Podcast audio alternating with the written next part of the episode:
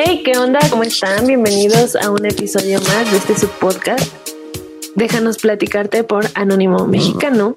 El día de hoy, ya sé, ya sé que siempre decimos que tenemos joyas, pero de verdad que este podcast está lleno de arte, de joyas, de personas y talento por donde quieran oírle en este caso y observarle en nuestro Instagram, Anónimo Mexicano.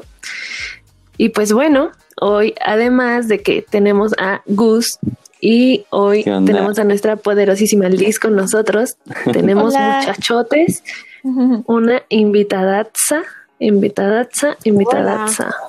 Claro, claro. Y pues bueno. ¿Cómo estás, Val? Gracias, hola a todos. Bienvenida, bienvenida. Pues platícanos un poquito. Pues mira, eh, y es que quien no conoce el arte contemporáneo, quien no se ha sentido como con eh, esa, esa espinita de entender algo que Chansey no tiene como mucha explicación, pero que está ahí.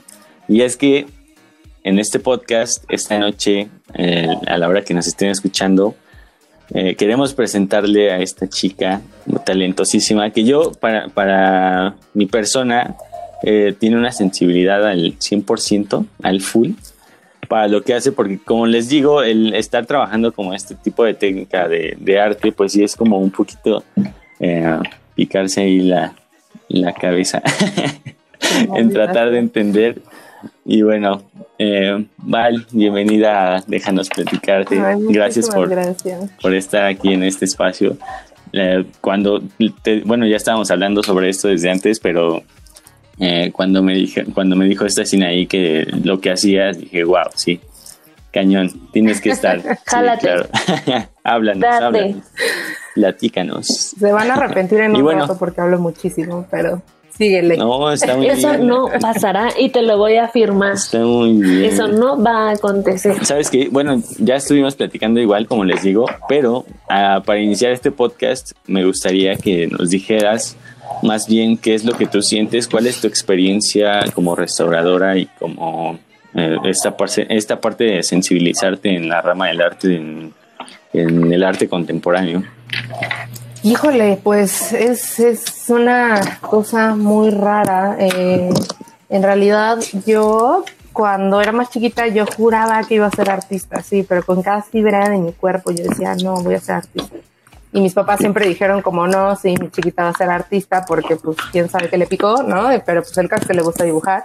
Y mis papás son lo más bonito de la vida, mi mami sobre todo, es así como de ándale, vete a cursos, ándale, yo te los puedo, ándale, dibuja, ¿no? entonces yo juraba que iba a ser artista, pero al final, pues no sé, o sea, como que siempre fui buena, tuve muy buena técnica, pero, ay, yo bien modesta, pero, pero lo que nunca tuve fue como la cosa creativa, no en el sentido de que no lo sea, porque creo que sí lo soy, porque creo que para hacer lo que yo hago necesita ser creativo, pero lo que no tengo es como esta cosa como creadora, ¿no? O sea, de decir, de que yo poder materializar mis ideas, que es algo que le admiro muchísimo a los artistas, ¿no? Eso es como, mm, como que sentí que me faltó y luego yo veía la competencia y veía trabajos tan buenos y es un, es un mundo tan competido que la verdad yo sí dije como, creo que no, o sea, creo que no es por aquí, sobre todo porque algo que quería tanto, no quería como que me dejara de gustar por algo que no fuera, o sea,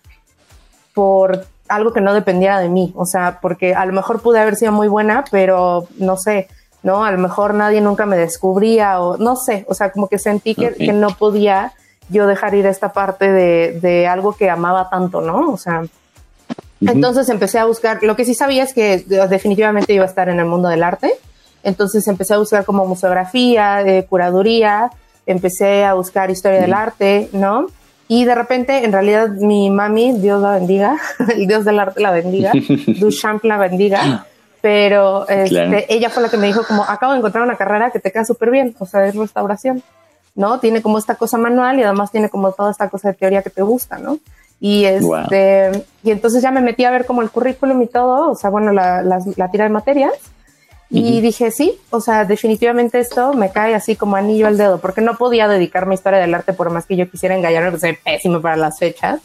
sea, No, está- pésima. está cañón. Sí, sí, pésima, ¿no? Si, si no me acuerdo qué hice ayer. Ajá, o sea, no, no me acuerdo que desayuné, ¿no? O sea, mi novio cada vez me quiere matar porque no me acuerdo de nuestro aniversario, ¿no? O sea, soy mala, soy mala, o sea, Ah, no, no, no, no, fue lo peor. Entonces, eh, pues restauración tenía esto, ¿no? Tenía esta parte de investigación, tenía esta parte de, de, de como creativo, ¿sí? ¿No? Y sobre todo, así, restauración me terminó de enamorar cuando me dijeron como vas a poder hacer eso que todos que hemos querido hacer, tocar las obras, ¿no? Las vas a poder tener Sí, así, cara a cara, las vas a poder ver, las vas a poder así oler, ¿no? Les vas a poder sacar fotos, les vas a poder claro. o sea, son tuyas, ¿no? Entonces, son tuyas y están bajo tu responsabilidad y, y tú tienes que hacer que esto eh, vuelva a estar como se supone que debería estar, que no significa nuevo, pero como se supone que debería de estar, ¿no? Entonces, pues eso, o sea, yo juraba que iba a ser artista y terminé siendo restauradora y la verdad es que fue la mejor decisión de la vida, estoy súper enamorada de lo que hago y no me imagino ya ahorita haciendo otra cosa. Claro, y bueno, lo que, lo que estábamos hablando hace rato es que tú también formas parte de este proceso artístico y hay que reconocerlo de alguna manera, ¿no? Claro, definitivamente, Sí. exacto. Porque lo que platicamos un poquito antes, que sí me gustaría como recalcarlo, es que, o sea, todos los que estamos haciendo algo que no es crear arte, pero que seguimos inmiscuidos en este mundo del arte, no es que seamos como lo que está detrás del arte, sino que trabajamos en conjunto con ustedes que son creativos, con ustedes que son creadores, ¿no? Con ustedes que producen, ¿no? Es como un, Claro. un- pues sí, es como un mecanismo, este mundo del arte es como un mecanismo. O sea, yo no funciono si ustedes no crean, ¿no? y sus obras no las va a ver Totalmente. nadie más que los que están junto a ustedes. Si no hay, exacto, ¿no? O sea, si no hay museos, ¿no? Si no hay galerías, este, y yo- a mí nadie me paga por intervenir sus obras si no hay alguien que lo venda, ¿no? O sea, si no hay alguien que lo compre. Entonces, o sea, Claro. creo que sí formamos todos parte como de este mecanismo enorme llamado mundo del arte. Y es que aparte siento que es un súper trabajo en equipo, ¿no? Al contrario de lo que muchas veces como que se cree, como de la creencia popular que el Claro. arte es individualista, yo creo que no, que es un trabajo en Sí, equipo sí. durísimo, durísimo, durísimo. No, pues es que al final de cuentas que es es justo lo lo que, que, mencionas. eh, pues es parte de lo que transmites, porque eh, el simple hecho de estar como con esta, o sea, ya enfocándonos en la rama en la que tú estás, en la que te gusta estar, Val, eh, está, está cañón transmitir un mensaje, o sea, sí, sí está ahí la figura, pero cada quien la recibe de acuerdo a su perspectiva, ¿no? Y tú eres parte fundamental de eso. Sí, exacto, o sea, sí, justo, o sea, por ejemplo, tengo un amigo, un muy querido amigo mío, que siempre me dice como a él le, le encanta como estar en campo y en mural, irse a los, a los, o sea, proyectos más recónditos de la vida, ¿no? Y este, y, me, y, y él mismo, o sea, que se mete en los lugares que nadie se mete, ¿no? En el convento súper abandonado para intervenir, todo lleno de Ay, cal. ¿no? Él me dice Ajá. así como, de, "Güey, o sea, yo te admiro muchísimo porque yo nunca podría hacer arte contemporáneo, o sea, es un mundo, ¿no? Y porque sí, o sea, porque a mí lo que más me gusta es intervenir arte contemporáneo, pero definitivamente es un mundo, ¿no? Y hay, hay de todo y casi lo que menos se hace es como intervenir obras específicamente en arte contemporáneo. Sí se hace, claro, porque muchas veces necesita más intervención una obra contemporánea o de los setentas, ¿no? Que en esta fase como experimental del arte, en donde empieza como toda esta cosa como de performance, de, de traer como todo lo que habían dado las vanguardias y todo eso, como que se empieza a hacer como Claro. más experimental, todavía más, ¿no? Decir, a, a ver qué tengo para, para crear, ¿no? Arte povera, todo eso. Entonces, como, o sea, necesita más, ¿no? Esa, no sé, Ujú. escultura de- hecha de grasa, lo necesita, o sea, la restauración la necesitaba para ayer, ¿no? Y el- la capilla Sixtina, pues ahí está, ¿no? Toda preciosa. Después de mil años, ¿no? O sea, Majestuosa. exacto. ¿no? Súper bien. Oye, y entonces, bueno, tengo una duda. En, dentro de tu carrera, de, de tu profesión, ¿qué es lo que engloba la, ser restaurador? Porque te había mencionado si era como algo de curaduría, pero me dijiste que, o sea, sí, pero tiene como algo más, ¿no? Pues, eh, pues sí, o sea, no sé, específicamente como hablando del mundo del arte, yo creo que, o sea, restauración es como el que está con un pie adentro y con otro pie afuera, porque sí, obviamente dependemos de, bueno, no dependemos, pero trabajamos en este mecanismo del mundo del arte, pero al mismo tiempo tomamos prestadas cosas de otras disciplinas, ¿no? Por ejemplo, de antropología, tomamos de sociología, eh, de, no sé, filosofía en los mejores casos, no en todos, pero específicamente te digo yo hablando de arte contemporáneo, cualquier restaurador que escuche esto, yo estoy hablando solo de arte contemporáneo, ¿no? O sea, necesitamos como esta parte como de sociología, de antropología, de filosofía, de química, biología, ¿no? O sea, estamos como con un pie adentro y con el otro afuera, ¿no? Obviamente nuestro objetivo es la parte del arte, pero engloba muchas cosas más allá, ¿no? O sea, para yo intervenir necesito hacer análisis, necesito hacer identificación, necesito hacer investigación, necesito hacer muchas otras cosas antes que solo llegar y decir como, ah, esto se va a ver bonito mañana, ¿no? Claro. Wow. Y si tuvieras que elegir como algo así, que te dijeras, lo más difícil de ser restauradora es, ¿qué sería? Eh, híjole, lo más difícil de ser restauradora. Así que digas, a mí Valeria me ha Pues costado. no, No, también de comunicóloga, ¿eh? Ahorita está Cañón. medio... todo lo que es cuento. es bien- es bien difícil, pero no, no, no, o sea, sí, pero yo creo que lo que más trabajo me cuesta, pues es eso, o sea, en algún momento te comen como las ganas de de intervenir, ¿no? O sea, de repente ves como este material que te encanta o este artista que dices, no puedo creer que tenga una obra aquí y sabes los seis meses de papeleo que te tocan, ¿no? O sea, es como, oh, ¿no? Y la tienes ahí todos los días en el taller y dices, es que ya sé qué le voy a hacer, ¿no? O sea, porque de, o sea, de primera instancia es como, claro, o sea, necesita A, B y C, ¿no? Pero tenerla ahí, saber qué le quieres hacer y tener que justificarlo porque es una responsabilidad a fin de cuentas. O sea, todos esos mil y un memes de restauración que nosotros que estamos como en el mundo del arte, ay, que estamos como en el mundo del arte hemos visto, ¿no? O sea, y, y, y es eso, ¿no? O sea, exacto. Las ansias, ¿no? Aparte, como no dices, poderle hacer ahí, nada, no, ¿no? poderle hacer es como nada. para evitar todos, para evitar convertirte en un meme, ¿no? Que tu intervención se, se termine convirtiendo en un meme, ¿no? O sea, la del Cristo, justo- la famosa, ¿no? Del Cristo de Porja. que además no sé por qué todo el mundo le dice a la señora restauradora cuando no es restauradora, ¿sabes? O sea, no Sí. le dirías como el cirujano que no tiene estudios y no cursó la carrera, trató de operar y mató a alguien. No, no es un cirujano, o sea, ¿por A mí me daría miedo. Restaurador? Claro. O sea. ¿por qué le dieron esa obra a alguien que no es restaurador? Alguien que ni siquiera sabe pintar, ¿no? Todavía un artista. No estoy de acuerdo de todos modos, pero a lo mejor no Porque le hubiera era buena horrible. onda. Exacto.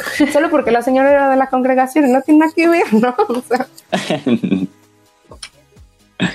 Y eso, o sea, tú como restauradora, ¿tendría alguna regla? Pues es que no? es lo que te digo, o sea, nosotros agarramos muchas cosas, si hablamos como ese caso específico, lo más probable es que sí, no estoy como tan al tanto de con qué se hizo, o sea, con qué lo, hizo, este, pero no- lo más probable es que sí, la cosa es que ahora ya, por ejemplo, si tú vas, te cobran por entrar, porque mucha gente va por morbo.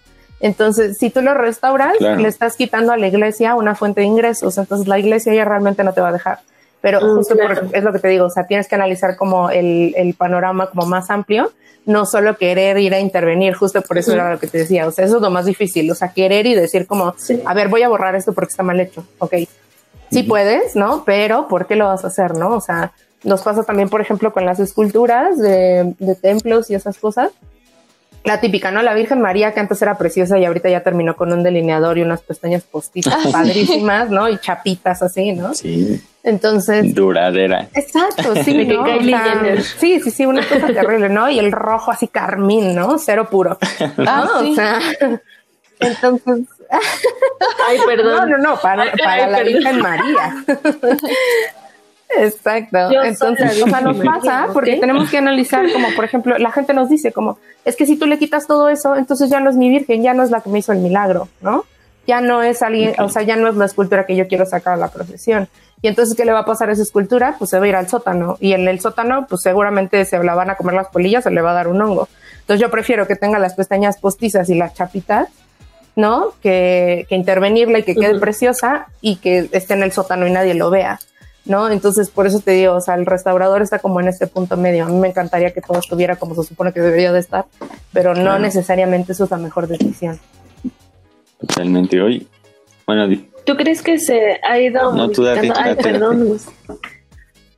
Que se ha ido modificando, lo, justo lo que decías antes de cambiar de tema de esto de la Virgen, como a las tendencias que tenemos como, ¿cómo decirlo?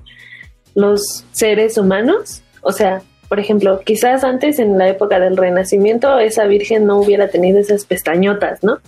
Pero ahora quizás por una tendencia humana de que sí hay pestañón, de que chapitas y el rojo carmín que, que mencionas, ¿crees que eso ha afectado la restauración? como irlo adaptando a las nuevas tendencias claro, de la siempre. moda. O sea, el, el arte siempre se adapta al arte social. Somos las únicas criaturas sobre esta tierra que hace arte. O sea, específicamente arte. O sea, hacemos cosas diseñadas no para funcionar, sino para verse. Somos las únicas criaturas que hacemos eso. Entonces, evidentemente, el arte social y el arte cambia con, con, la sociedad y todo lo que hay alrededor del arte, no solo la restauración, cambia con, con la sociedad y con eh, las nuevas tendencias y con todo lo que hay, ¿no? O sea, la restauración tuvo claro. que cambiar en el momento en el que dejó de ser material, ¿no? ¿Cómo, cómo, re, cómo conservas algo que no es material? ¿Cómo restauras? ¿Cómo conservas un concepto? ¿Cómo vendes uh -huh. un concepto? ¿Cómo vendes un plátano con, pegado con duct tape, ¿no? o sea, todo lo que hay alrededor del arte y todo lo que hay eh, bajo esta burbuja social que llamamos como arte o este plano social que llamamos arte, todo uh -huh. cambia y todo se adapta a eso. Y claro. pues sí, o sea, siempre encuentra como una manera de, de seguir. O sea, el, auto es, el arte es una máquina como muy autónoma. Entonces, todos los que están dentro de siempre se adaptan, incluso los artistas al mercado, los artistas a la restauración, o sea, todo se adapta. Justo porque todo es social. Claro. ¿Tú, tú por qué y, decidiste estar dentro de esta del arte contemporáneo? Yo decidí estar dentro de la... Yo, fue una decisión reciente, digamos, o sea, como de unos años okay. para acá. Estaba en la carrera, uh -huh. yo siempre supe que me gustaba el arte contemporáneo, pero okay. nunca fue así como, no sé, o sea, como yo me quiero dedicar a eso porque en, en mi escuela en específico no se da la, la parte de arte contemporáneo. Yo tuve uh -huh. que ir a otra escuela, que es la única que da este taller de arte contemporáneo, para poder realmente decir yo soy restauradora de arte contemporáneo, ¿no? Como ya tengo las bases, no okay. solo porque me gusta. Entonces, eh, fue algo como muy reciente porque, eh, o sea, me dieron como la oportunidad de ir a hacer como una, no, no es una especialidad per se, pero es como que te dan un semestre extra exclusivamente de restauración de arte contemporáneo, ¿no?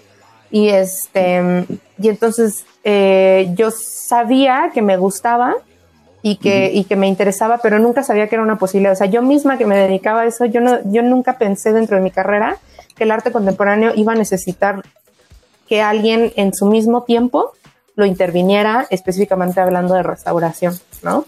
O sea, yo no okay. lo dimensioné. Y entonces cuando me abrieron uh -huh. como esa posibilidad, dije, perfecto, ¿no? O sea, estoy en donde Justísimo. me gusta. Exacto, y haciendo claro, lo, que, lo que sé que quiero hacer para la vida, ¿no? Junto con, con uh -huh. conjuntándolo con el arte que a mí me gusta, ¿no? Entonces, y que nunca pensé que era una posibilidad. Entonces, eh, por eso llegué como a, a la parte como de, de, contemporáneo, pero la verdad es que somos los menos sea, dentro del mundo de gremio de restauradores somos menos. Claro. ¿Y, ¿Y cuál dirías tú que es este tu obra o tu exposición en la cual tú has este participado? ¿O la más difícil o no sé, lo que tú nos quieras compartir, la más memorable si quieres. Pues ninguna es mía mía, ¿no? Pero lo, lo, que también les platicaba un poquito antes, este, los que ya me conocen me escuchan como disco rayado, pero la más significativa para mí es la de la de Felgueres, o sea, la de Pandel Felgueres, porque es, o sea, fue como una oportunidad impresionante que además yo ni sabía, o sea, cuando, cuando empecé a estar ahí como en el, en el museo, yo, o sea, como que no me dijeron, fue la primera, de hecho creo, no la segunda, algo así, o sea, fue de, como de las primeras, pero mm. fue súper demandante, o sea, fue estar ahí muchísimas horas, este, yo, yo era súper groupie de Felgueres, ¿no? pero yo ni siquiera sabía, o sea, me dijeron como, ¿qué te gusta? Como dos semanas, no, bueno, pues tú como un mes, ¿no? Antes de, de la inauguración, como, bueno, viene un mural de Felgueres, te toca hacer una propuesta, ¿no? Este, la analizamos entre todos en equipo padrísimo, vamos a sacar el mural de Felgueres, no sé qué, yo, ¿qué? O sea, Felgueres no puede ser, ¿no? Me acuerdo perfecto que cuando estábamos en el taller de restauración y me decían, Felgueres está aquí afuera, yo así, ay Dios bendito, ¿no? O sea, porque así, sí, o sea, fangirleando horrible, y yo decía, Dios bendito, ¿cómo? ¿no? Y además Felgueres es una, bueno, era, entonces Cáncer es una maravillosa persona, ¿no? Junto con, con su esposa. Uh -huh. Son personas maravillosas. Entonces fue una muy buena experiencia. Tuve que estar como realmente ya trabajando con la, con la gente del museo que me abrió súper las puertas y, y también siempre les estoy agradecida y además pude trabajar con uno de los artistas mexicanos que más me gusta. Entonces, no fue lo más difícil, pero sí ha sido como lo más enriquecedor que he hecho hasta ahora. ¿Y qué? y qué? Ay, wow. De Y lo más bizarro, Bueno. Lo más bizarro, así que digas, lo más raro de qué está pasando con este autor de pues tal obra. ninguna, ninguna ya me ¿Qué está parece bizarro, la verdad. O sea, ya ahorita me dicen como, oye, esto está hecho de grasa de animal, ay, qué padre, ¿no? Hay que investigar, a ver Wow. cómo le hacemos, ¿no? Ajá. Ajá. como, oye, esto es una tortilla, ah, está increíble, sácala, ¿no? O sea, no, eh, la verdad es que no, o sea, ya, la- ya no hay nada que me parezca bizarro, o sea, ya, Claro. o sea, ya, ya ves como performance, intervenciones, ¿no? Como body art, o sea, que, es lo que más me parece como fuerte, ¿no? Entonces, una de mis artistas favoritas también es de las más fuertes y las más directas que hay en México. Y entonces ya, ya no me parece como bizarro, al contrario, me parece súper interesante.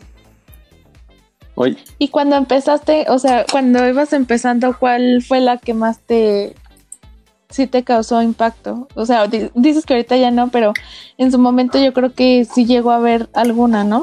Eh, ¿Alguna que te haya dejado Ah, choqueada? Alguna que me haya dejado choqueada, qué buena pregunta.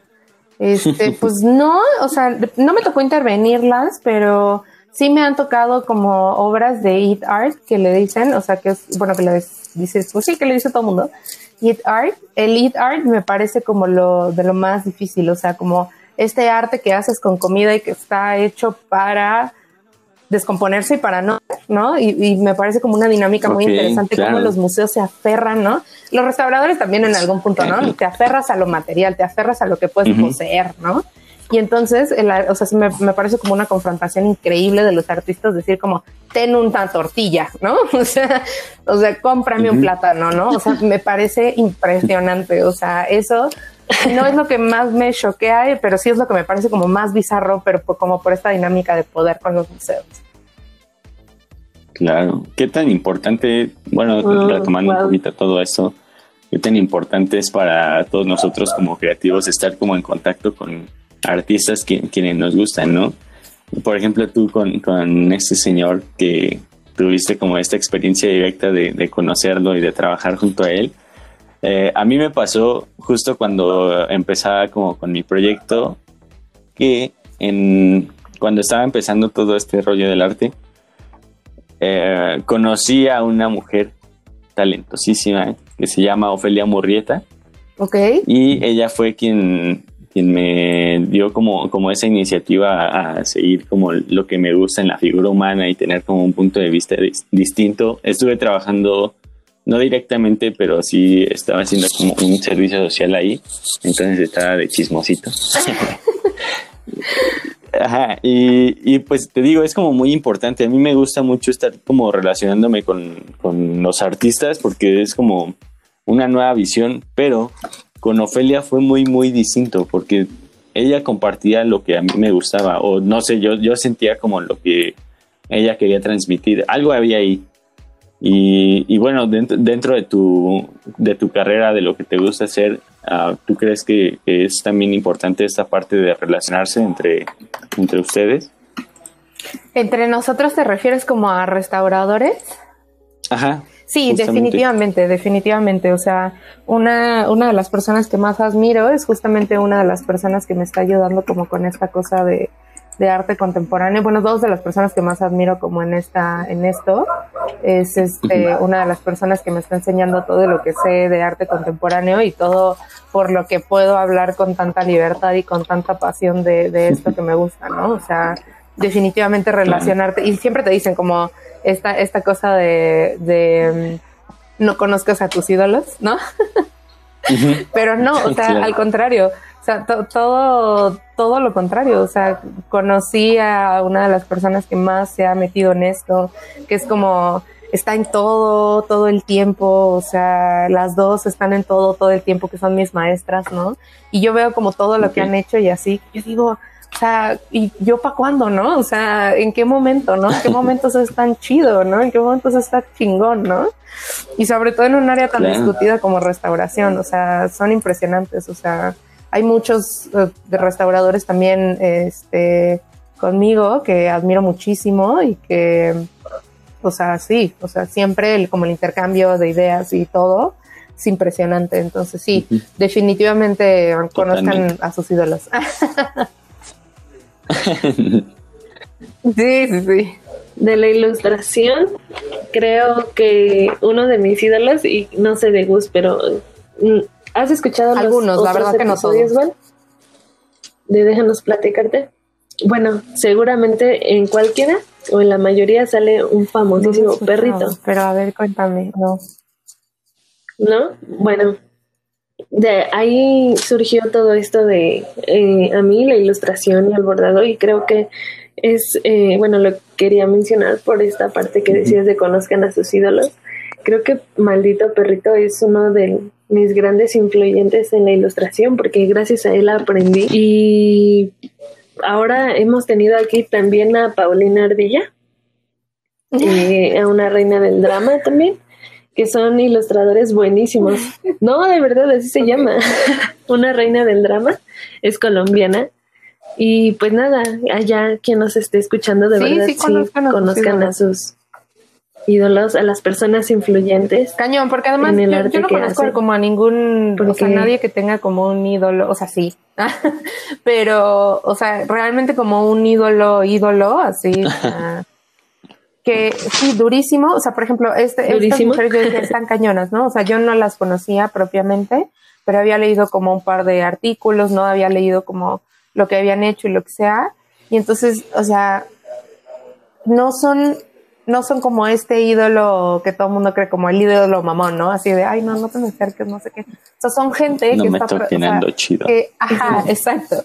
O sea, no son como ese tipo de gente, o al menos esa es mi experiencia hasta ahora, ¿no? Es como, ven, yo te enseño, ven, ¿te interesa? No somos muchos, pues, o sea, vente, ¿no? O sea, que es lo que yo creo que ha sido como muy enriquecedor para mí, y por eso digo, conozcan a sus ídolos, ¿no? O sea, porque sí. Y aparte son oportunidades que no puedes sí, exacto. así nomás. O sea, si alguien te invita al MoMA, pues no vas a decir, ay, es que la gente es medio mamona, ¿no? O sea, ya te, ya, o sea, ya te vi con tus maletas en la puerta directo te caminando, ¿no? O sea. Claro. Exacto. Diría Gustavo, date. Claro.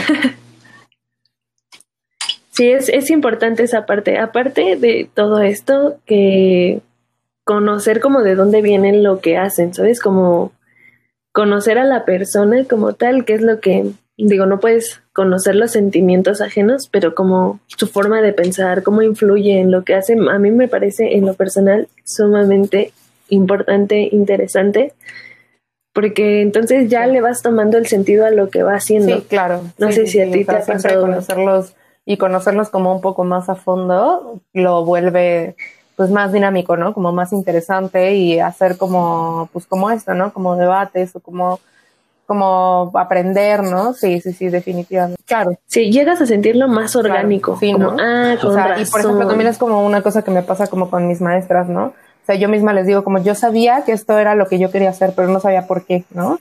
No sabía, o sea, no estaba segura de por qué, ¿no? Y con toda la información que tengo ahorita, que, que gracias a ella, a ellas tengo, ¿no? Es, o sea, ya sé, ¿no? O sea, como obviamente todo estuvo ahí frente a mi cara, ¿no? Ajá, ¿no? Y ellas lo tenían ah, claro, obviamente por, por experiencia y por todo, pero ahorita ya es como claro, o sea, ¿no? Estuvo frente a mi cara todo el tiempo, ¿no? O sea, solo me hacía falta como este, este así como de ente mentor, ¿no? O sea. Claro. Yo te diga, vas bien, pero. exacto, vas, Era tu camino, vas. Tantito más para acá, ¿no? O sea. Exacto, exacto. Una brújula, por llamarlo de alguna forma. Val, eh, mencionaste que estuviste colaborando parte de, la exposición de Ai Weiwei del, del Museo de Arte Contemporáneo. Nos gustaría que nos dijeras tu experiencia dentro de todo esto. ¿Cuál fue el proceso? ¿Cómo llegaste hasta ahí? ¿Qué sentiste antes, durante y después de toda esta sesión? Porque duró, duró muchísimo y a mí me la recomendaron como tres veces y pues estuvo muy buena, la verdad. Cuéntanos. Sí, es que, es, que sí, es, impresionante. Y además, Ai Weiwei es como una de las vacas sagradas del arte contemporáneo en el mundo, ¿no? O sea, de manera global.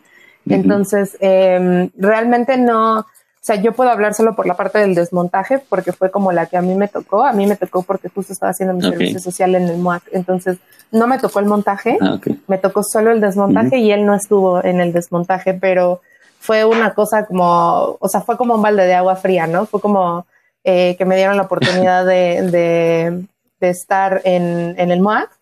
Eh, y lo primero que me tocó fue así como de, bueno, pues ponte una bata y súbete al desmontaje de güey, güey. Y yo, ah, ¿qué? ¿No? O sea, entonces, o sea, fue, fue así como un super shock. Y luego llegas y tu primera experiencia con, con el arte, o sea, como con esta parte de conservación de arte contemporáneo, y es que te toca gente de Asia que no hablan inglés, ¿no? Entonces tú así de, ah, no, o sea, como tratando de comunicar como en qué te ayudo, este es mi trabajo, ¿no? Y el otro brother así como de, no, no, no, tú tranquila, tú siéntate, ¿no? Y yo, pero, pero no, o sea, porque son, son otras formas, es otra forma de trabajar. Con cada artista tienes una forma diferente de trabajar. Y casi que nosotras estábamos, porque éramos yo y la, la chica que realmente trabaja ahí, este, de manera permanente. O sea, nuestro papel era ver, ¿no? Porque Ai Weiwei tiene todo un equipo, todo un equipo que le ayuda a desmontar todo, un equipo que trabaja exclusivamente con museografía y eso es como por cosa como de manpower, ¿no? De necesitamos gente que cargue este templo, ¿no?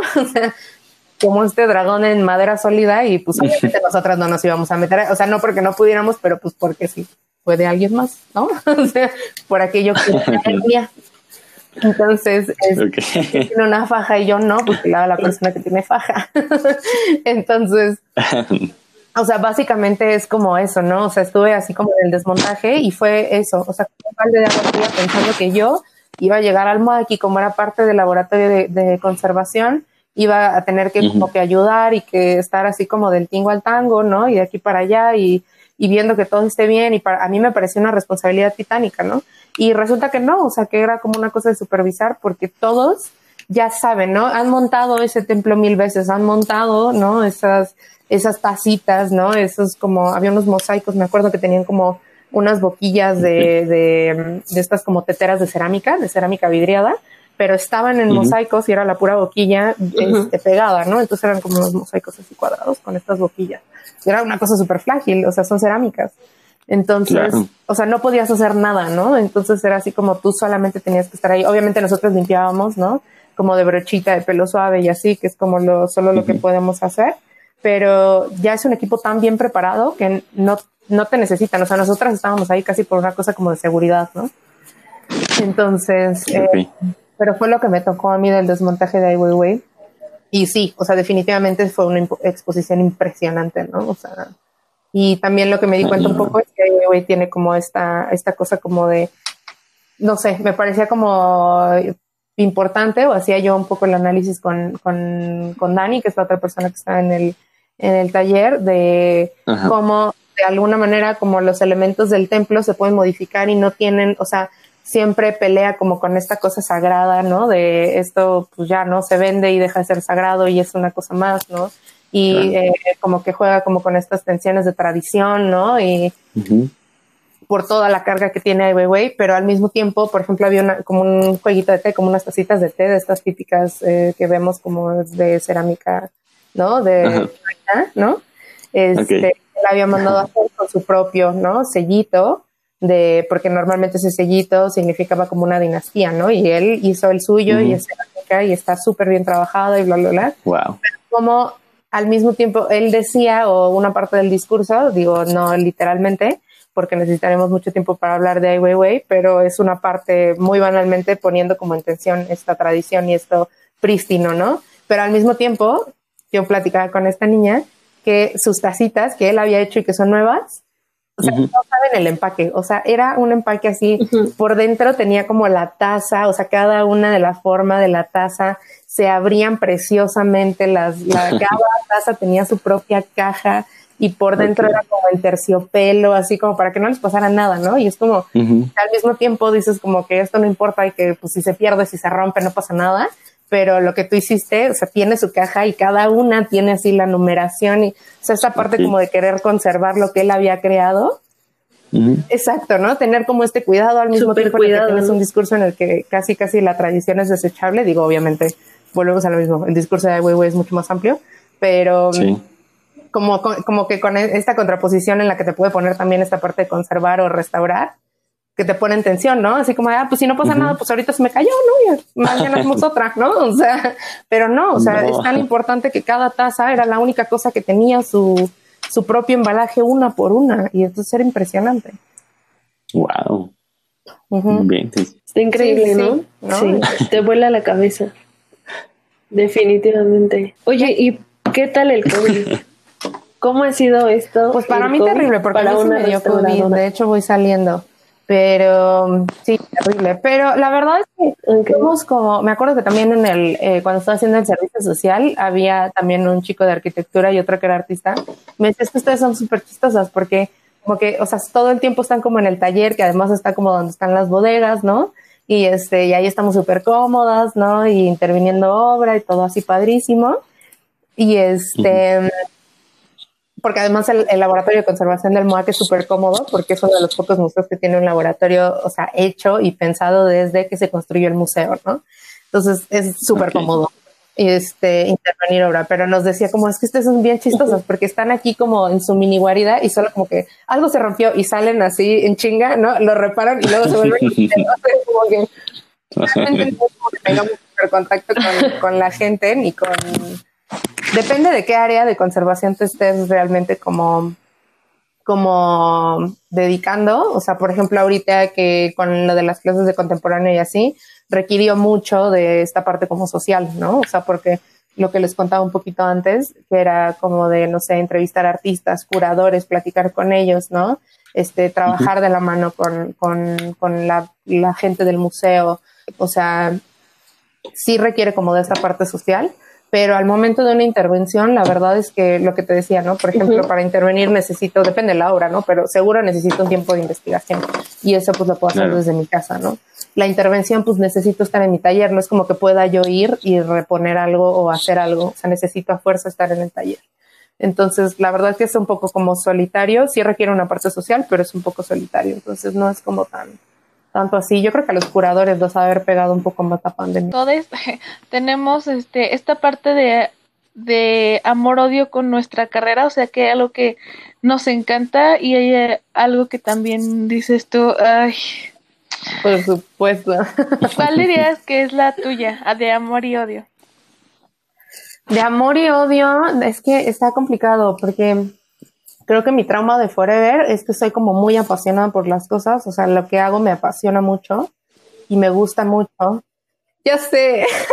Lo notamos desde que llegaste. Exacto. Que les voy a hablar de restauración porque es mi misión en la vida. Y me, y me gusta mucho, pero al mismo tiempo, este, mi odio es que alguna vez, o sea, lo que también les comentaba un poquito al principio, o sea, soy como muy confianzuda y normalmente este, los restauradores no son como tanto, o sea, como que yo soy demasiado confianzuda y en mi carrera fui como demasiado rebelde, ¿no? Y demasiado así como de, no, lucha contra el sistema, ¿no? O sea, y entonces, o sea, mi amor y odio fue eso, ¿no? O sea, es estar en una carrera que a lo mejor no te sientes cómoda em, a veces, pero que, em, que, que, al mismo tiempo es como lo que quieres hacer. Yo, de hecho, me di de baja un año, un año y medio, pero fue por como, fue por eso, o sea, fue por, por una cosa como de depresión eh, a raíz de mi carrera, ¿no? O sea, a raíz de las personas con las que estaba conviviendo y a raíz de esta personalidad como fuerte y como confianzuda y como, pero al mismo tiempo como muy sensible, o sea, si me dicen algo es como, ay, me agüito, ¿no? O sea, entonces, este, o sea, como que estas cosas fueron demasiado y, y fueron demasiado en algo en lo que se supone que estás porque le quieres dedicar tu vida, ¿no? O sea, porque eso es, ¿no? O sea, bueno, al menos yo sabía que yo le quería dedicar mi vida a esto. Y entonces que fuera tan difícil por algo que yo no estaba haciendo fue muy complicado. Entonces, esa es como mi relación de amor y odio, o sea, como yo sabía que tenía que estar ahí, pero al mismo tiempo mi cuerpo me decía como, güey, es, o sea, es que ya no podemos, no estás comiendo, ¿no? No estás durmiendo, ¿no? O sea, pero yo a huevo quería estar ahí porque yo era muy aferrada, soy muy aferrada, o sea, eso nunca pasó. Sigue ahí, ¿no? Entonces, Sí, y aparte llega como un breakdown en el que sí, tu mente dice, oye, no estás encajando. O sea, estás consciente de que no estás encajando. A mí me pasó, digo, comunicación también tiene su chiste, ¿no? Como comunicación y publicidad también tienen ahí como su chiste, siento yo, como todas las carreras, porque ninguna es mejor que otra. Siento que todas van enlazadas de alguna forma, se necesitan. Y pues imagínate que me metí a comunicación y en prepa, tú me ves ahorita de que muy parlanchina, igual confianzuda y de que todo bien aquí pero yo era la niña más callada del mundo, te lo juro, yo no me juntaba con nadie, era como muy introvertida, como que la, la niña emo. Esto lo he dicho varias veces en el podcast, pero yo era de que super emo, de verdad super emo. Entonces yo no sabía como qué estudiar, yo sabía que quería dedicarme como algo de la publicidad y el marketing y algo así, pero pues todavía no sabía como qué exactamente lo que decías. Y pues ya llegó un maestro que es Alfonso Morán, llegó y de que me empezó a hablar y hablar y hablar y hablar y hablar y me, tenía tanta pasión por su carrera que dije, yo necesito estudiar eso, lo necesito. Y ya, y me metí a comunicación. Y después dije de que, bueno, ya estamos aquí, Cine, y tú no hablas nada y estás en comunicación. Digo, no sé si haya sido como lo ideal, y después me metí a trabajar de promotora, imagínate, en mi misma escuela me metí a trabajar de promotora y de que yo no hablaba nada. Entonces, ¿cómo va a haber una promotora que pues no hable, no? Que, ajá, sí, que no encajas aquí. Y justo ese sentimiento de no encajar, yo no me di de baja nunca, porque soy como muy entrona, creo, es la palabra, como que digo de que no, no, no, no, no, no, no, de que sí puedo, sí puedo, sí puedo, sí puedo. Y a veces me da mucha ansiedad, me provoca muchas crisis de ansiedad, pero bueno, en fin, ese no es el tema.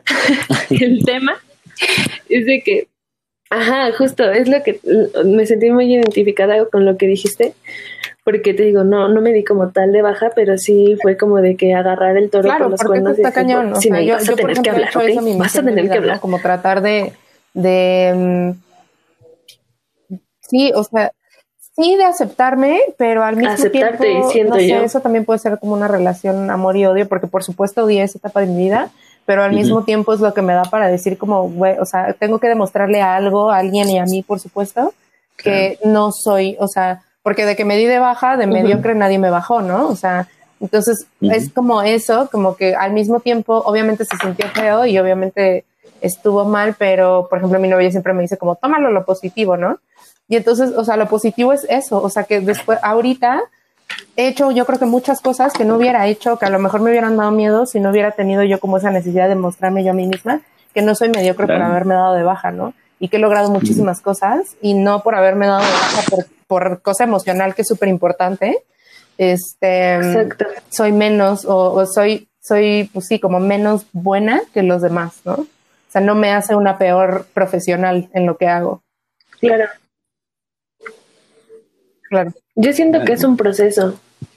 Es todo un proceso de asimilar, ¿no? Digo, está bien a, verse, a veces tomarse un descanso. Y, y pues sí, cada quien tiene diferente forma de enfrentar lo que está viviendo y está muy padre. O sea, que te hayas dado de baja, yo siento que está muy padre porque volviste como superada, como de, sí, sí, sí, ya sé qué es esto, pero soy Valeria y voy a ser restauradora y no me interesa que los restauradores también, no yo me acuerdo que cuando de tal forma. Yo sí soy así. Ay, regresaste más brava, ¿no? Y yo, pues, no, así es, es, que, así es, es, que loco, porque tú mencionabas como que te decían que estaba mal o, ah, perdón, mediocre que te hayas dado de baja cuando yo la verdad, al contrario, dije, wow, que se requiere de mucho, mucha valentía.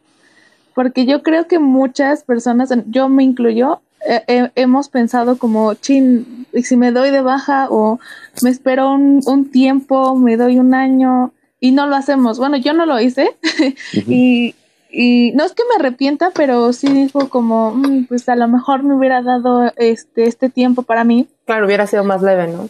Ajá, y, y, ahí creo que tú te diste cuenta, o sea, reafirmaste que es tu vocación y que es tu amor y que se dieron un tiempo, pero pues volvieron así como tú dices, más fuerte. Claro, sí, por, eso es lo que te decía, o sea, siempre, siempre estuve segura de que esto le quería dedicar mi vida, pero pues sí, hubo un momento en el que de plano el cuerpo ya no dio, ¿no? O sea, el cuerpo y el alma, ¿no? O sea, ya no dieron, o sea, ya fue como, pues esto es demasiado. Y otra vez, o sea, mi mami, la verdad que, o sea, que Duchamp me la bendiga por siempre, porque cuando yo le dije como, o sea, ¿sabes qué? No puedo, o sea, ella me dijo como, pues no puedes y no pasa nada, ¿no? O sea, luego vuelves y ya, ¿no?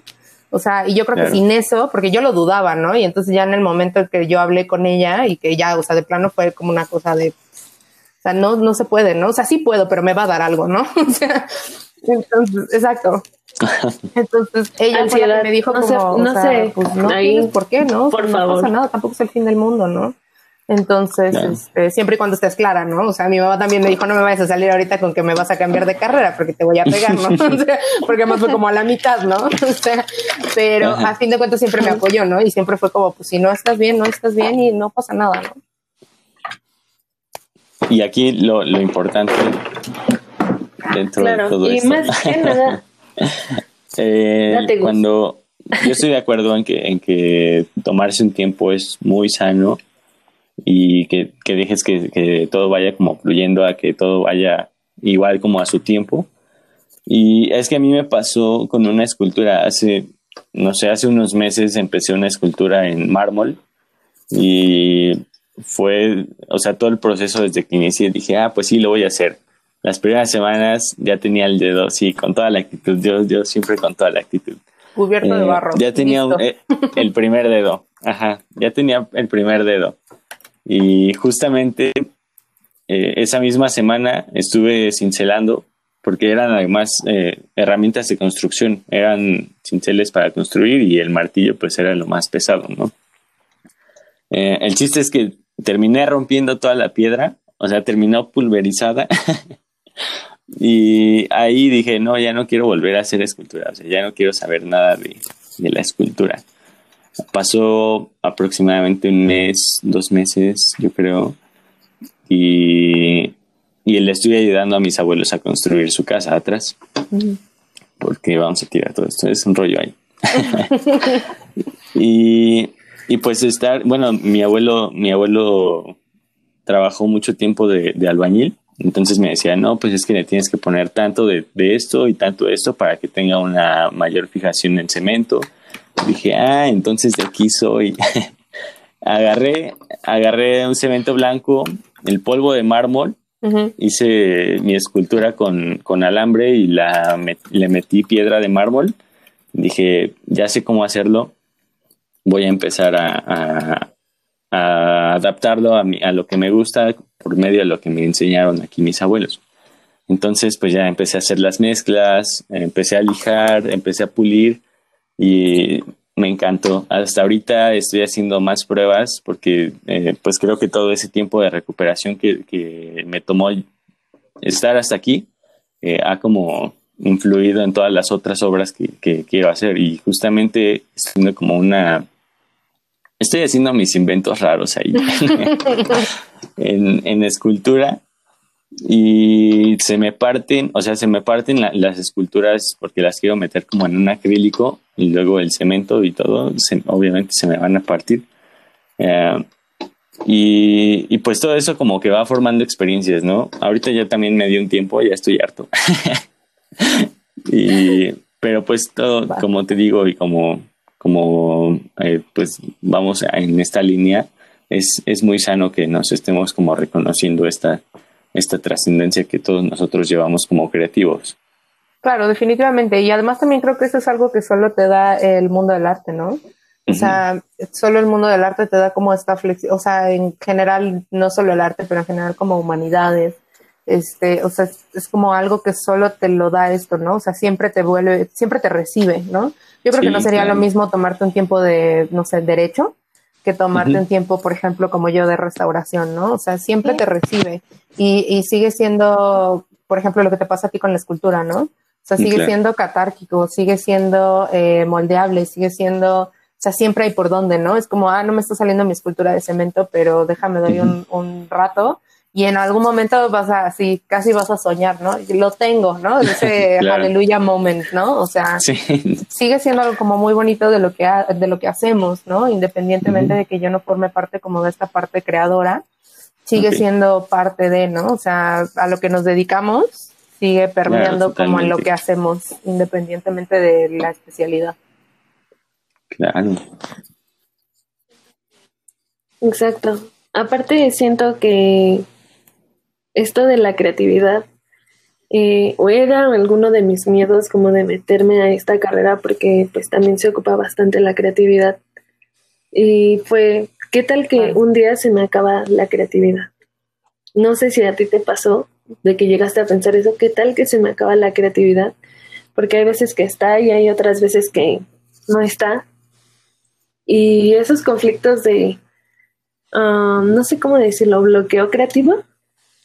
Pues no, nunca o sea, me pasó. que- Claro, o sea, nunca me pasó. ¿Cómo manejas un bloqueo? Porque lo que te decía, o sea, restauración no es tan creativo. Nunca me pasó en restauración o no me ha pasado hasta ahora. He tenido la fortuna de que no me pase. Por supuesto, sí no he sabido qué hacer, pero normalmente en restauración esos problemas se resuelven con investigación, con- ¿no? Como teniendo un poco más de contexto, porque realmente atacas un problema. No es como algo Claro. tan aurático como la falta de inspiración o como un bloqueo creativo. Eso es como, o sea, eso tiene mucho más aura, ¿no?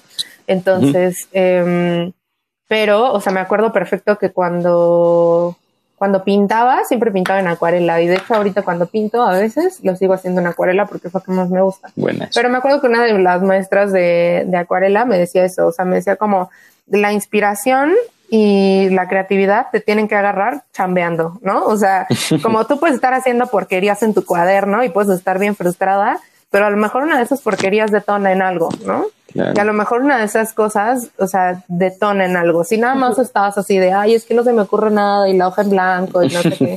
O sea, me, y me decía eso, o sea, me decía, güey, tú hazlo, o sea, se echa tus pinches acuarelas en una cubeta de agua y ve cómo todo se deshace, ¿no? Y a lo mejor de ahí viene la inspiración. O sea, no se rompe tu cuaderno y a lo mejor ahí vas a encontrar una forma, ¿no? Vas a encontrar algo que quieras pintar o, o sea, me- y me decía eso, o sea, el caos es también parte de ser creativo, o sea, el, el estar frustrado es parte de crear, ¿no? El, el, el sentirte como estancado es parte de este proceso, ¿no? Creativo. Y, y, y te tiene que agarrar eso chambeando, ¿no? O sea, sí te tienes que dar descansos de proyectos y lo que sea, ¿no?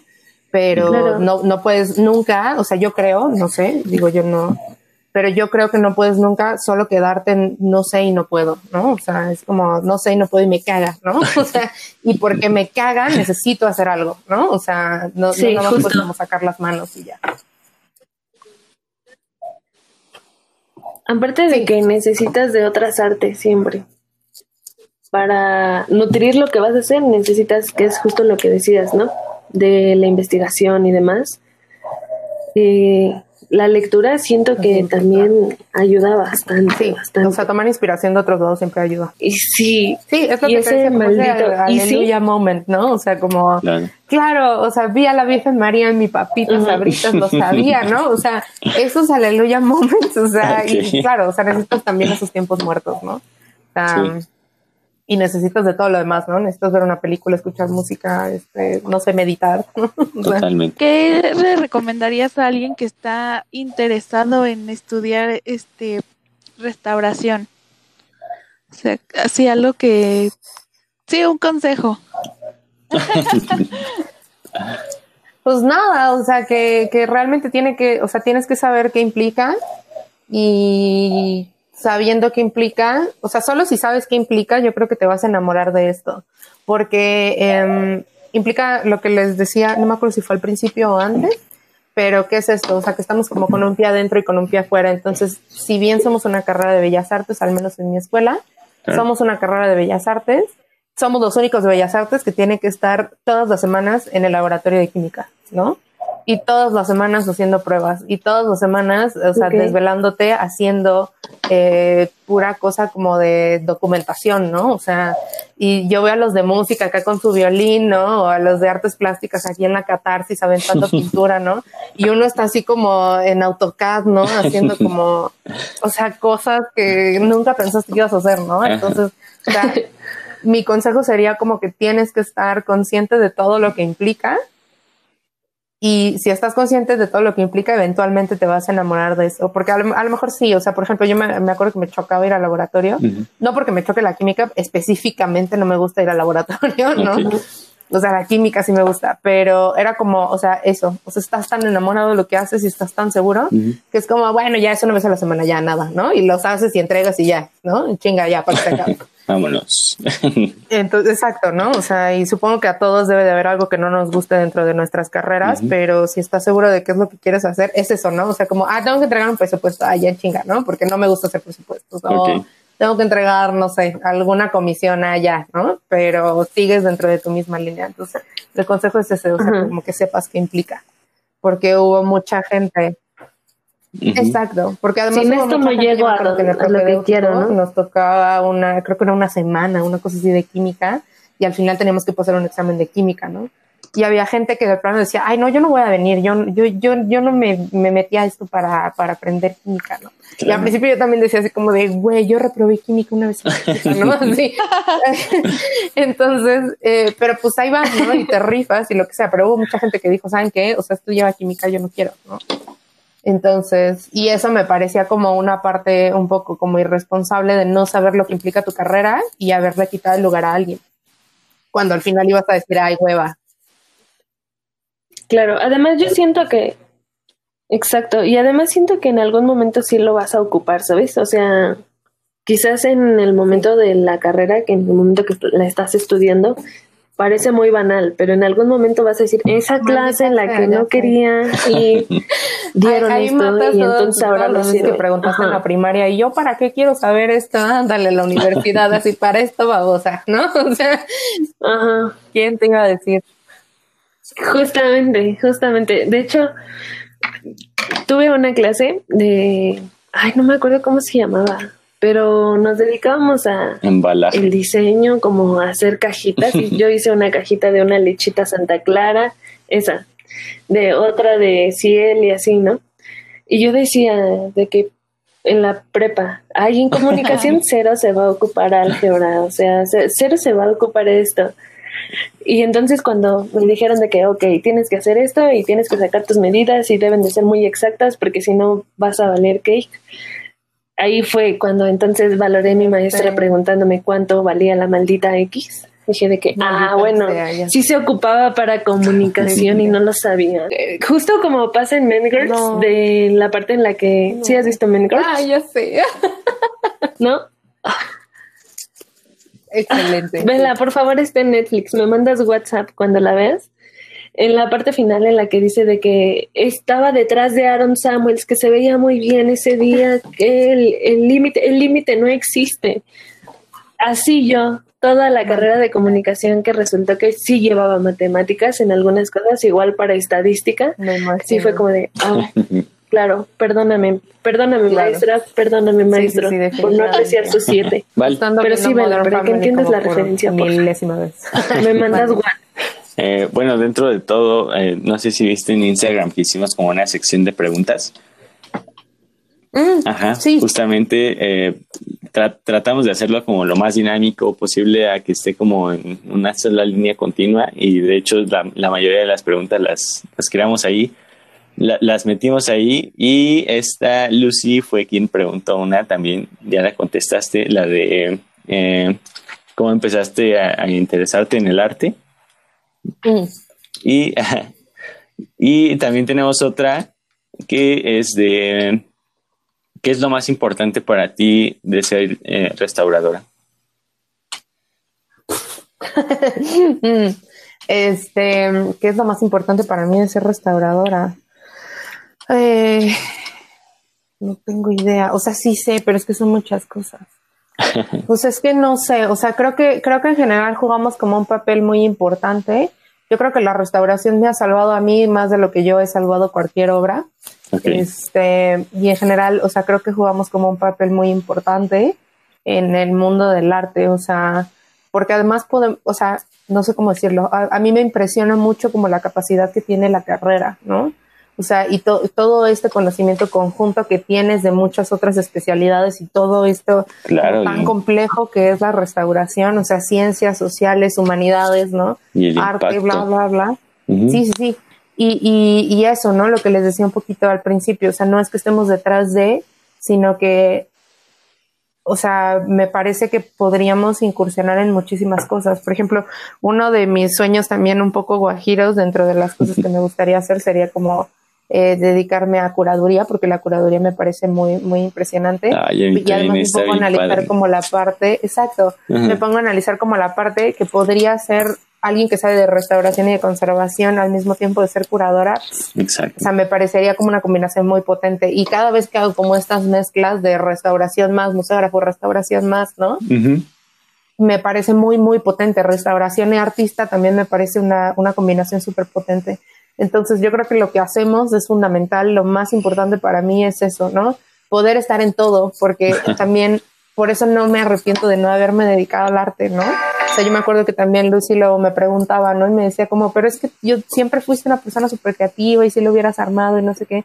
Cero me arrepiento, porque además estoy en todo, ¿no? O sea, estoy hablando con curaduría, estoy hablando con artistas, estoy en proceso creativo, estoy con museografía, ¿no? Estoy con los güeyes de embalaje, estoy con el seguro, estoy, y entonces te vuelve, o sea, te hace un panorama tan general y tan amplio de lo que es Digo, tampoco es que somos todólogos y podemos hacerlo todo porque no. No, claro. Pero te da como este, o sea, este amplio panorama de todo lo que implica, ¿no? Claro. Y de todo lo que es y de cómo funciona. Entonces creo que tenemos como ese entendimiento muy específico de cómo se vincula todo lo demás.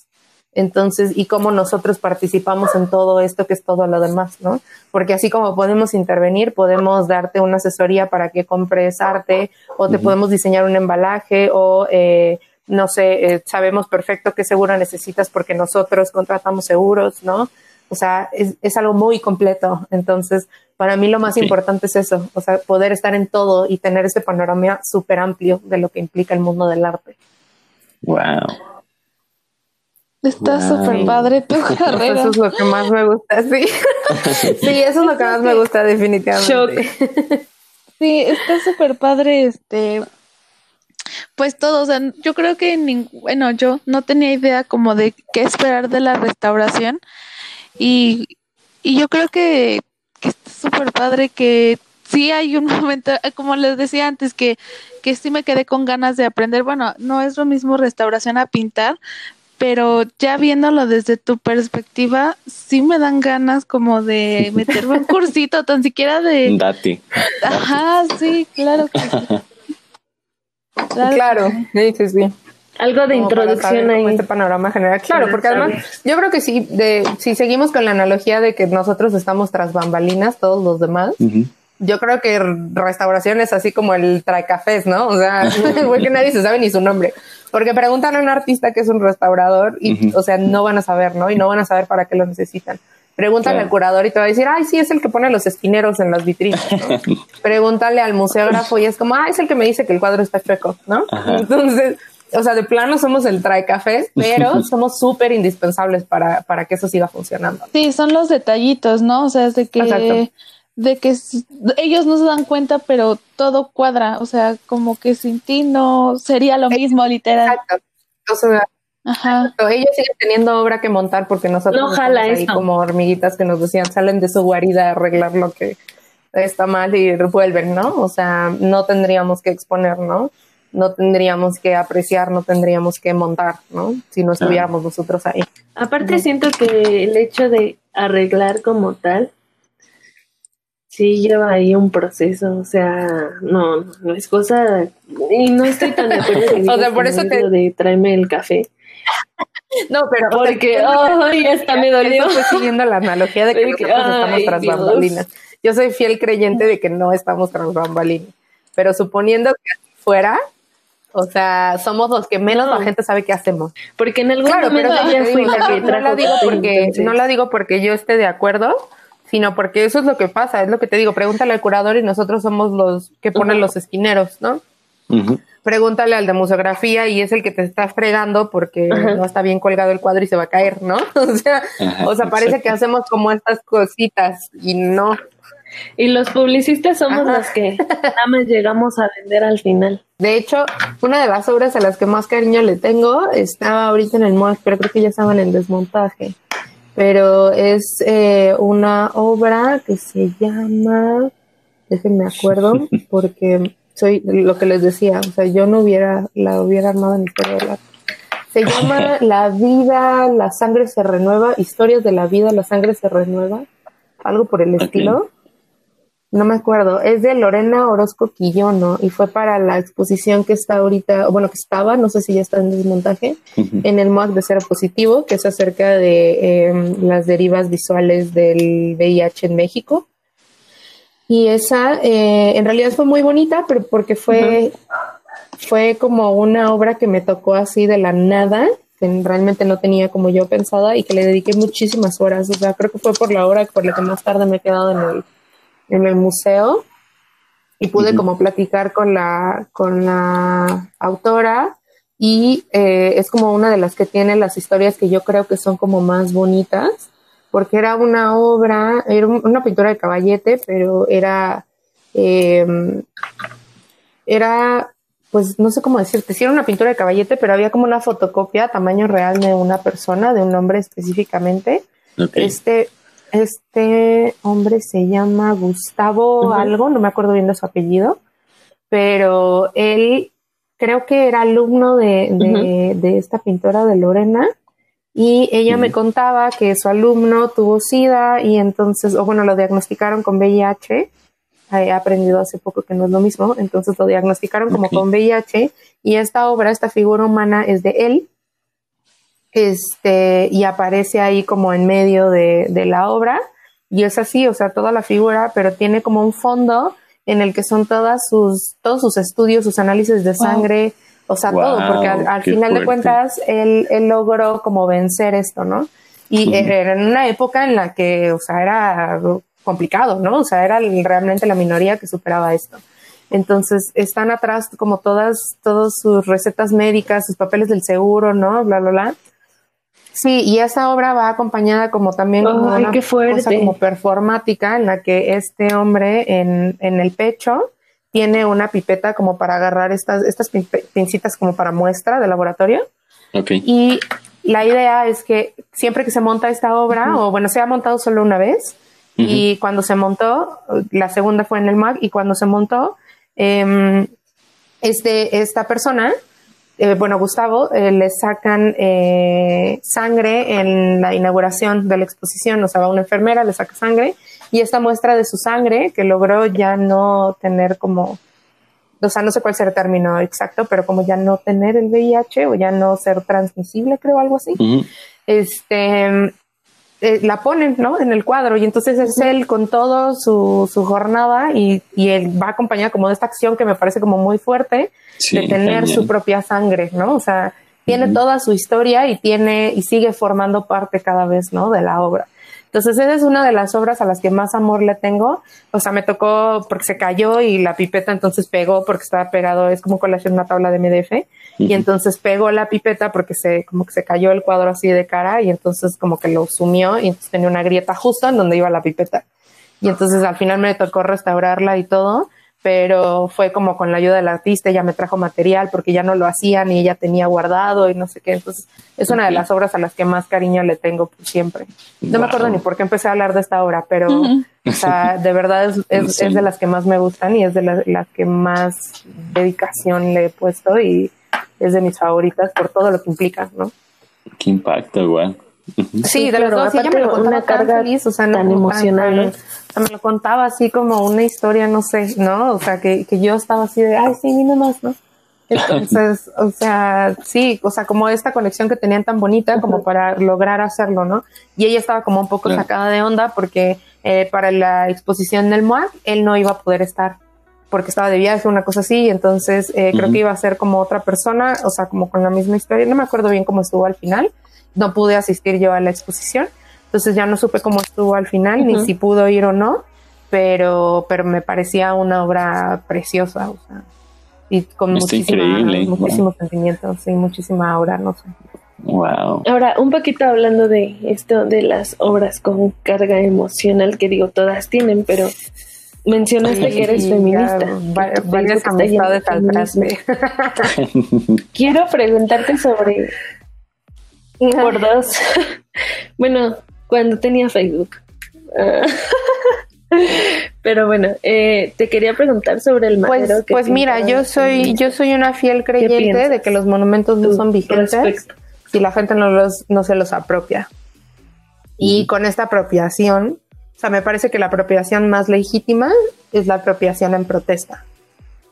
O sea, me parece excelente que la gente se apropie de los monumentos y se va a tomar fotos de 15 años. También me parece una muy buena apropiación.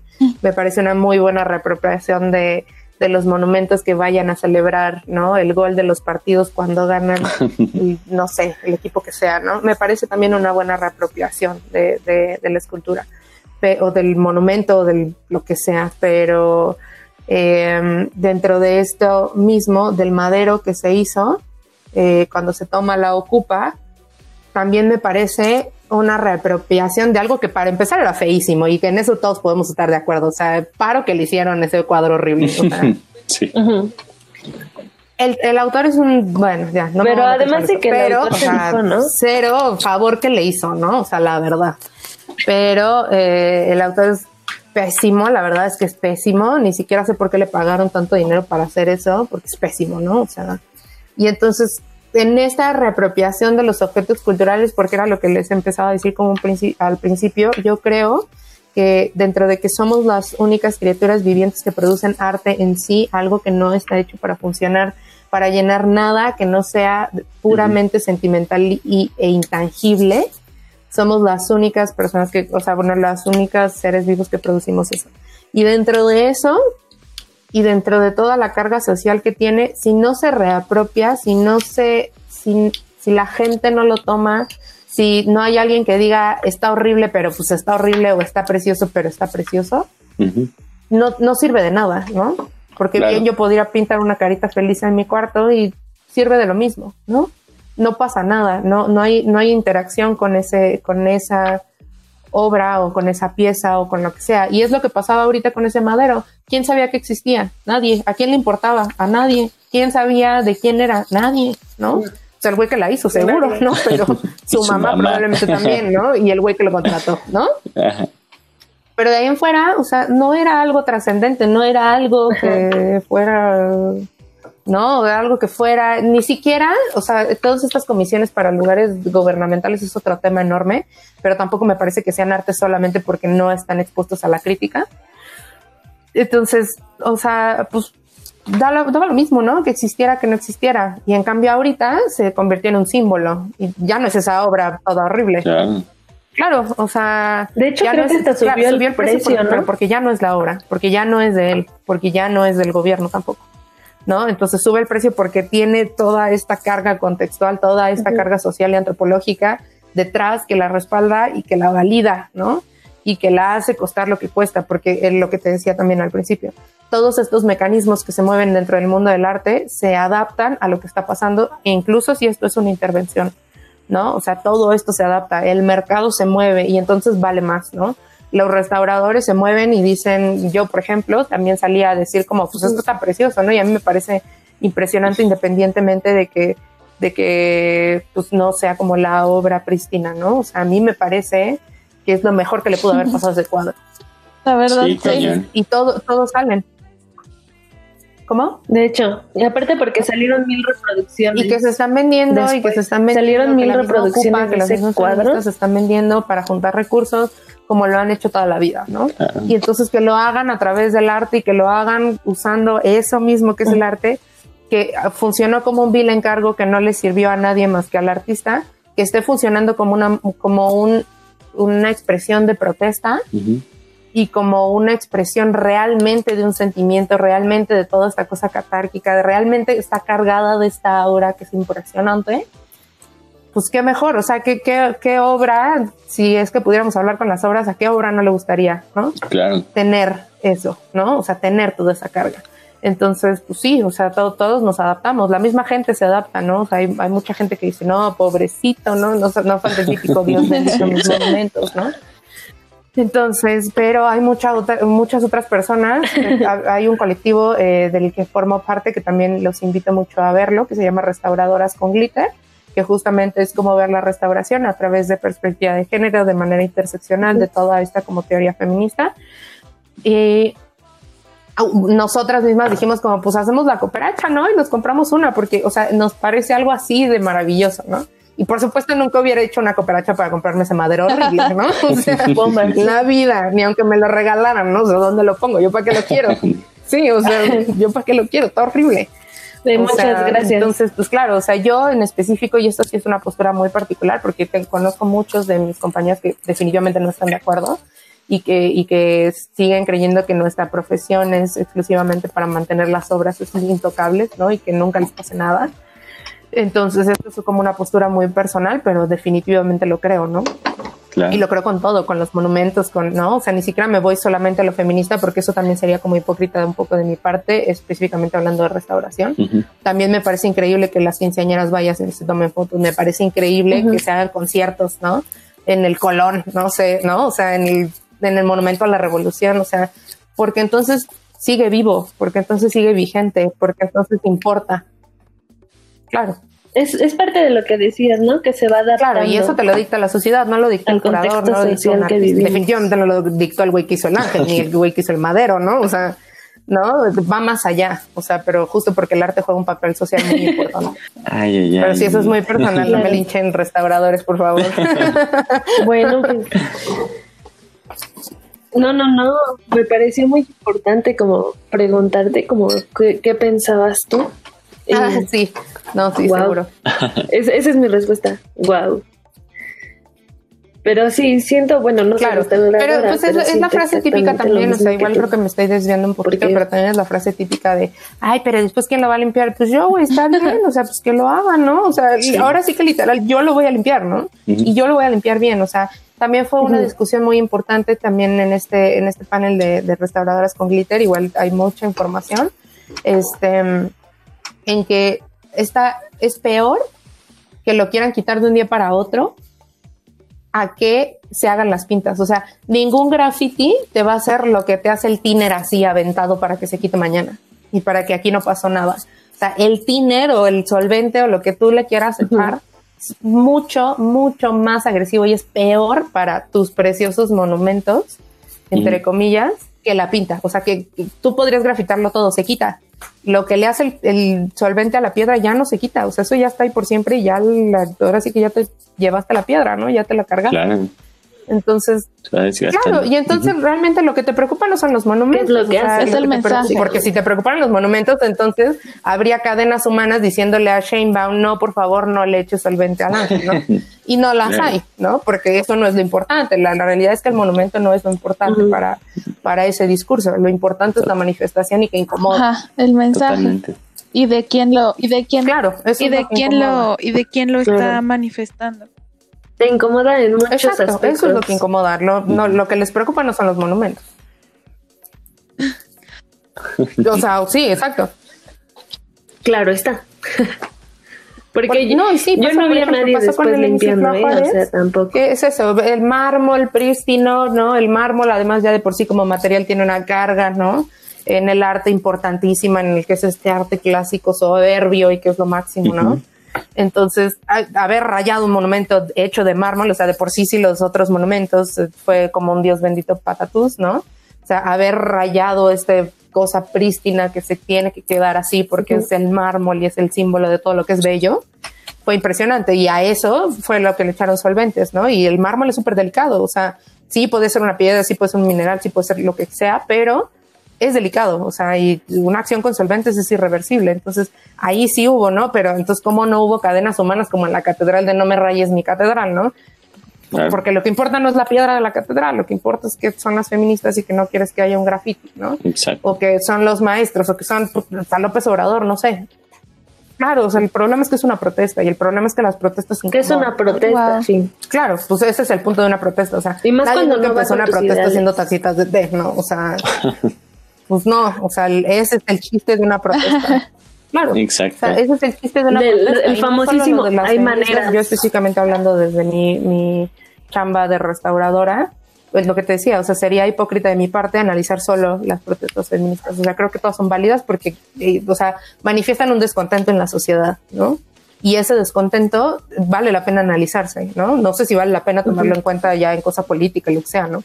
pero analizarse vale la pena porque hay un descontento lo suficiente como para que la gente salga de su rutina, incomode a otras personas y haga algo, ¿no? O sea, mueva. haya una acción, haya un detonante, exacto. Entonces, porque, o sea, y sobre todo en la, en la, en la ¿cómo decirte?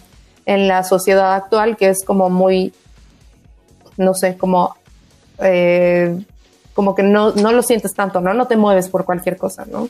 Sobre todo en las grandes ciudades. O sea, esta cosa como de empatía y de descontento y que tú salgas de tu rutina y que decidas no ir al trabajo y que, ¿no? Que arriesgues como muchas otras cosas es complicado en esta dinámica, específicamente hablando como de metrópoli, ¿no? Entonces, creo que son válidas, creo que, o sea, todas, ¿no? O sea, hasta el güey que se hace pipí por borracho porque ganó su equipo, ¿no? O sea, está en el ángel y el, y el ángel sigue vivo gracias al güey que se hizo pipí, ¿no? O sea, porque sí, ¿no? O sea, eso, eso me parece todavía menos- más- mucho más banal y eso me parece como mucho menos válido que una protesta social, ¿no? Entonces, claro. Nos acaba, a, mí- a mí, a mí por lo menos me acabas de de dar acuerdo. una perspectiva en Pues la sí. que Sí, mucha sí. gente nos dice, es que el monumento y que no sé qué, y, y ahora con tu, con tu perspectiva de que eres una profesional que se dedica a Claro. eso y que está a favor de eso, ya, pues, ya nos das armas para callar bocas.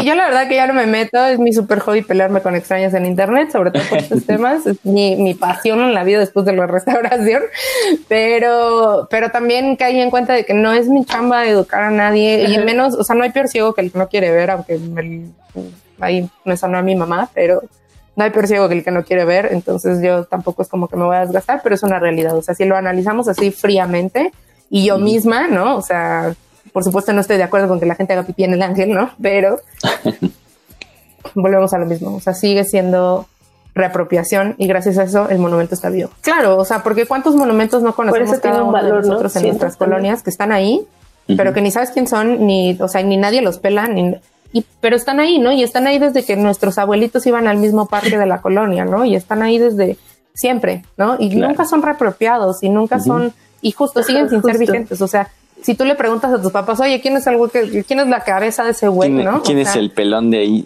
Exacto, ¿no? O sea, ¿quién es el bigotón de ahí o quién es el pelón de ahí? Van a decir, no, ay, pues no sé, estaba ahí desde que era chiquita, ¿no? Pero si le preguntas a alguien quién es el ángel, extranjero, este, extranjero que no sea, digamos, como de la Ciudad de México, independientemente de que sea fuera de México, este, Ok. a, a- y a las personas que vivimos en la ciudad, todo el mundo sabe quién es el ángel.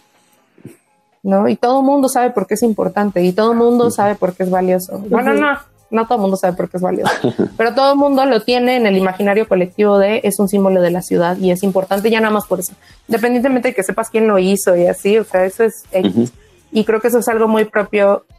Exacto, eso es algo muy propio de solo de los monumentos. Como el O sea, valor. ni- no, no hay ningún otro objeto cultural que se desenvuelva como se desenvuelven los monumentos en la sociedad. O sea, por más que un cuadro sea muy importante, o sea, la Mona Lisa jamás, por, con todo el impacto social y mediático que tiene y con toda la importancia que tiene, jamás se va a desenvolver como se desenvuelven los monumentos con este arraigo tan fuerte de, de pertenencia que tiene la sociedad que se desarrolla alrededor de ellos, ¿no? O sea, ¿no? Lo suficiente como para que cualquier pendejo salga a decirte, no, pobrecito el ángel, ¿no? Así de arraigado lo tienen, ¿no? Mal, mal arraigado, pero arraigado. Exacto, ¿no? Pero sigue siendo un símbolo y lo suficientemente arraigado como para pelearse con extraños no. en Facebook. Sí. Malos argumentos los tienen, pero arraigado está.